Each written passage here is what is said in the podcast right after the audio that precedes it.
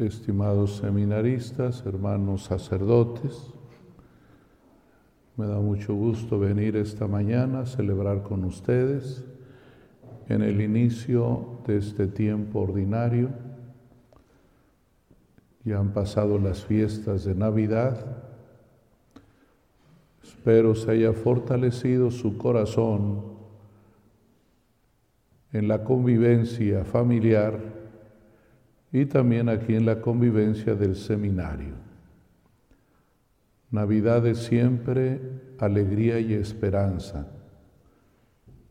Por eso nos hace mucho bien unirnos a la comunidad y a nuestras familias para celebrar el gozo del nacimiento de Cristo. Dice un dicho latino, post festum pestum, que quiere decir que después de la fiesta viene la pestilencia. Es decir, la fiesta siempre debe dejar algo muy bueno en el corazón, pero cuando la fiesta solo tiene que ver con lo externo, deja cansancio y añoranza y fastidio. Yo espero que para ustedes ese dicho no sea realidad, que hayan regresado con buen ánimo para comenzar este segundo tramo de este año escolar, este segundo semestre. Y qué bueno que puedo visitarlos al iniciar propiamente este semestre, que es también inicio del tiempo ordinario.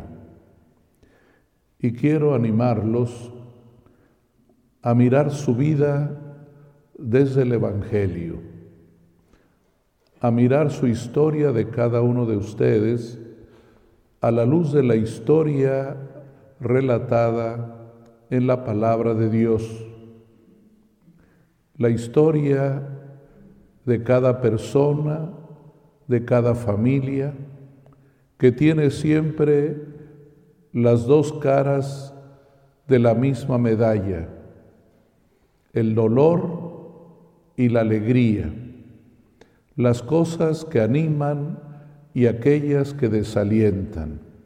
Nos hace mucho bien oír estas narraciones del Antiguo Testamento, porque estas nos permiten conocer el corazón humano, conocer nuestro propio corazón, nuestros propios sentimientos, cuánto dolor hay en las personas.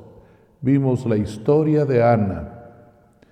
Ana, por un lado, sufre su infertilidad, pero también tiene algo que la fortalece, que es el cariño tierno de su esposo, porque Dios nunca nos da una sola parte, siempre nos da las dos partes de la misma historia, porque nuestra vida tiene gozos y tristezas, tiene desalientos y tiene esperanzas, y cada uno tiene que hacer una síntesis de su vida.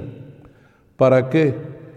Para que el lado positivo el lado alentador y esperanzador prevalezca sobre aquel que desanima, desalienta y a veces no permite caminar.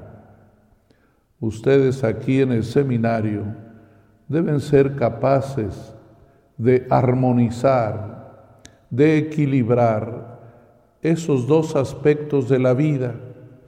No se puede uno estacionar en aquello que le duele, en aquello que no le agrada. Es siempre necesario mirar la otra parte, experimentar el otro lado siempre bueno y lleno de esperanza. Y eso es lo que hace Jesús en el Evangelio. Cuando comienza su misión, cuando querigmatiza al pueblo, le dice, conviértanse y crean en el Evangelio. esa, ese binomio que también es inseparable. Hay que voltear, hay que mirar siempre la otra parte, eso es convertirse, voltear a mirar, dar la vuelta, voltear a ver el rostro de Cristo. Eso es convertirse. El Papa Benedicto decía con mucha claridad, Primero es la conversión teológica y luego la conversión moral. Primero es mirar a Dios y luego descubrir qué es lo que tengo que hacer en consecuencia en esa mirada de amor que Cristo tiene hacia mí. Convertirse, ser capaz de girar, de dar la vuelta que es lo que el Señor le pide a Ana. No solamente veas tu infertilidad, sino también mira el amor que tiene tu esposo, un amor tierno. Una pregunta muy bonita que le hace el Caná a su esposa. ¿Acaso mi amor no vale más que diez hijos? Porque ella solamente se está fijando en una parte, no tiene hijos, pero por esa, vamos a llamarle, esa obsesión, no puede mirar el entorno, no se da cuenta que hay alguien que le ama, que hay alguien que está con ella, que hay quien le acompaña en la vida. Ella está llamada a girar, a mirar otra parte y eso es la conversión, aprender a mirar la otra parte, aprender a mirar la parte alentadora, la parte eh, que nos mueve, que nos empuja, que nos impulsa. Cuando uno está en el seminario, en esa disyuntiva que es normal, que es natural, de seguir o no el camino del sacerdocio, es necesario siempre mirar las cosas en su globalidad, en su totalidad. Como alguna vez les dije, muchachos, si se salen del seminario, que sea un día que estén contentos, que estén alegres.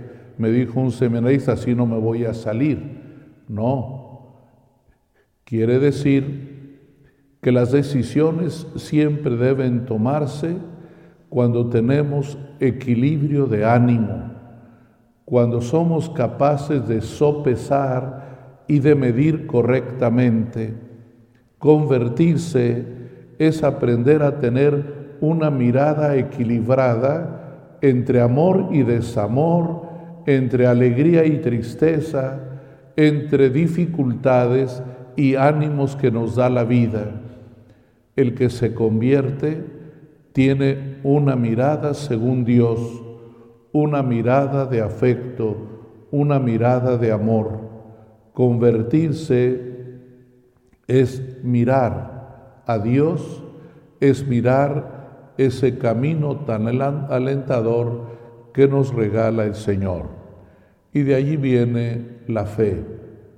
Crean en el Evangelio, confíen la confianza, que es la palabra que mejor dibuja lo que es la fe. Confiar, confiar en alguien, tener la seguridad en alguien, eso es creer. Por eso el amén es la, respuesta mejor de la fe, porque significa estoy seguro, confío plenamente, es así como se vive la fe, en esta confianza que no significa tenerlo todo en el puño, que no significa tenerlo todo apropiado, sino también lo que significa la confianza en la aventura. Cuando yo camino, confío. La confianza no mira al pasado, la confianza mira al presente y al futuro Por eso el autor de la carta a los hebreos, cuando define la fe, dice es garantía de lo que espero. Es decir, no lo tengo, pero hay algo que me garantiza que lo que viene por delante será un bien para mí. Por eso todo acto de fe es una aventura y esto nos lleva desde luego al proyecto vocacional, porque esta conversión y esta fe se viven en un proyecto vocacional. Es interesante cómo San Marcos, inmediatamente de la llamada, pone la vocación, después de invitar a convertirse y a creer, Cristo llama a seguirlo. Por eso nuestra vocación, nuestra vocación humana, nuestra vocación sacerdotal, nuestra vocación a la santidad, tiene ese triple paso que no se puede suprimir, que es convertirse, creer y seguir. Esa es la vocación, esa es nuestra vocación. Vamos a pedirle al Señor, por las vocaciones sacerdotales, por la vocación de cada uno de ustedes, por la entrega total en este camino de fe, en este camino de conversión. Pongan todo lo que está de su parte. Lleven una vida como la quiere el Señor. Una vida plena de confianza en Dios, de una mirada tierna a lo que dice el Señor y que les lleve también a llevar un comportamiento moral adecuado, porque la conversión es teológica, pero también es moral. Que Dios los bendiga y al iniciar eh, propiamente este semestre, los quiero animar a seguir adelante con buen ánimo ponerle todo el entusiasmo en todo lo que tienen que hacer y en todo lo que tienen que vivir. La iglesia necesita de ustedes, nuestras iglesias necesitan de cada uno, pero el Señor quiere que hagan ese caminar vocacional, convertirse, creer y seguir. Se ponen de pie.